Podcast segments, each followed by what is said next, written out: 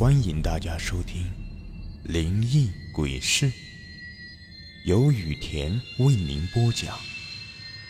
最后提醒大家一句：小心身后。身后。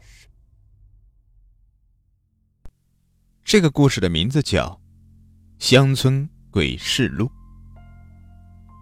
说真的，这次如果不是我亲身经历，很难让我这个信奉科学的人相信这个世界有那么多难以解释的事。那是三年前的那个暑假，家里人为了不让我在家里宅着，硬催着我出去转转。当时气温普遍在三十五度左右，我很不情愿，但又拗不过父母的唠叨，只好收拾行李，准备跑到远方表婶家避难。可就是这次的远行，颠覆了我对世界的认知。表婶家在乡下，也属于那种经济不错的家庭，早早的便盖起了二层小洋楼。因为大儿子在外出差，以及小儿子满月便夭折了，所以家里只有表婶和表叔两个人生活。他们似乎早就听说了我要来他们家。早早的便在车站接我，刚下车就看到表婶和表叔一脸和蔼的对我招手。我顶着烈日，拉着箱子缓缓的向他们走去。表叔似乎是看出了我的不情愿，跑过来对我说：“哼，小子，这里可不比你们城里啊。这里虽然没你们城里那么繁华，但空气很好嘞。”我看着表叔那一脸自豪的向我介绍，只能微笑着回应：“没办法，入乡随俗呗。”很快便回到了表叔家，走进家里，随即便感到一阵凉风吹来。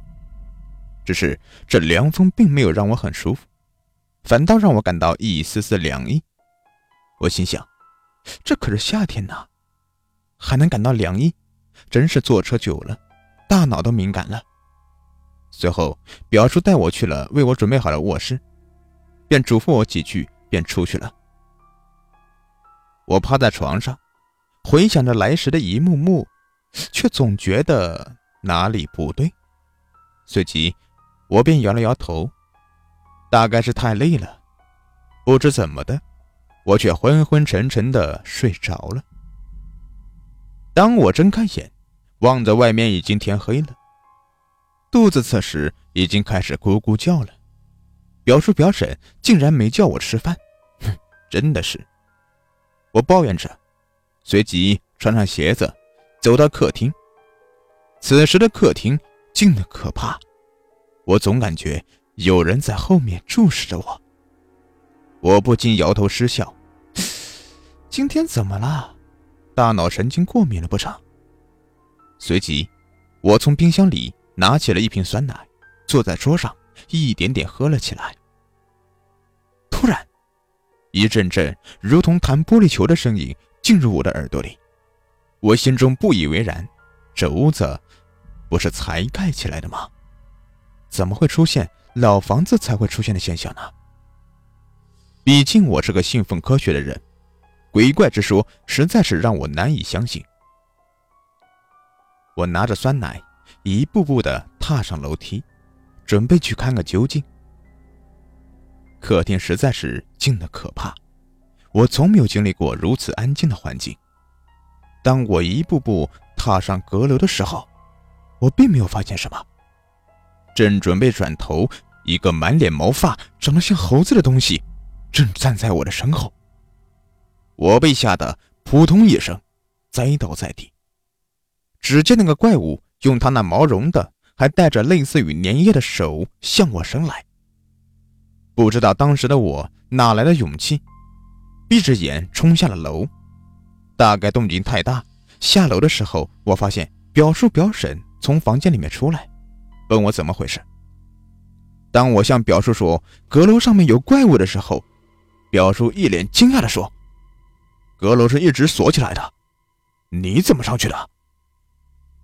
表叔的一席话让我如遭雷击，锁着的，那我怎么上去的？我上去的时候明明并没有锁啊。表叔似乎看出了我的疑惑，随即拉住我向阁楼走去。当我走到阁楼那扇已经锈迹斑斑的门前，一把铜锁已经锈得不忍直视。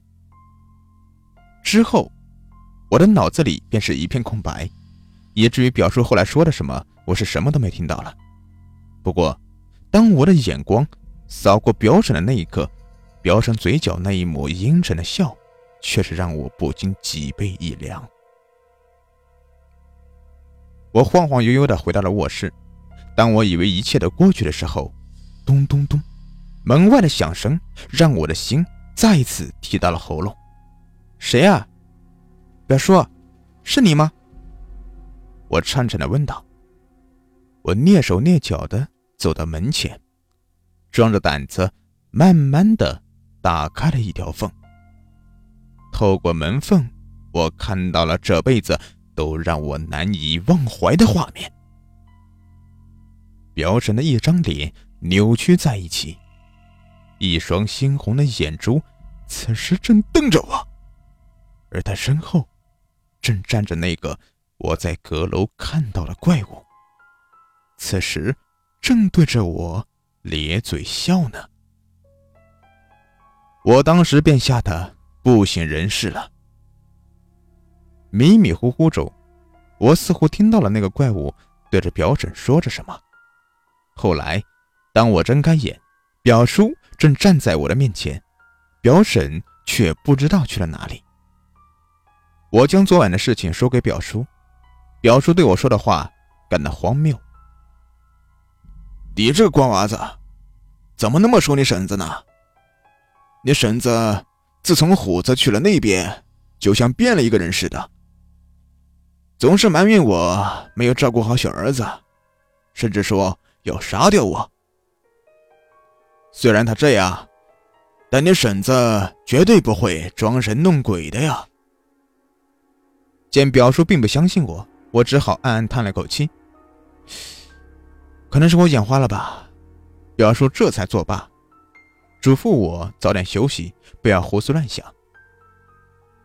我回到卧室，实在是想不通到底怎么回事。不过我敢肯定。我所见到的绝对都是真实的，只是我说的表叔根本不相信。没办法，我实在是受不了这里的刺激了，只好等到了天明，对表叔说我要回家了，朋友找我有点事。表叔只好放弃了留我再过几天的念头，为我收拾好了行李。我坐在回家的车上，内心久久不能平息，回想到那个怪物。想到了表婶那奇怪的举动，以及那猩红的眼神和一系列的怪事，我决定再给表叔打个电话。可当我拨通了表叔的电话，另一边却无人接听，我只能作罢。回到家里，我并没有将我所经历的告诉父母。我知道，作为文青家庭，他们是绝对不相信我所说的话，说不定。我还会被送到医院去检查脑袋呢。回到家，我以为这个事情就算过去了。大概过了两个星期，我从父母那里听到了噩耗：表叔去世了，原因是心肌梗塞。我听到这个消息，愣在了原地。我是打死也不会相信，表叔会死于心肌梗塞。这样的无稽之谈，我联想到了表叔之前给我说的话，以及那可怕的怪物，我的背后不禁渗出了一身的冷汗。当我三天后赶到表叔家的时候，又一个噩耗传进了我的耳朵：表婶失踪了，和那个怪物一起失踪了。听村里人说，表叔去世的当天晚上，表婶。便从家门里冲了出来，逢人便问：“你看见我丈夫和儿子了吗？”当时第一次问的是隔壁李婶，李婶问他怎么回事，可是表婶却不知道从哪里抽出来一把小刀，猛地向李婶划过去。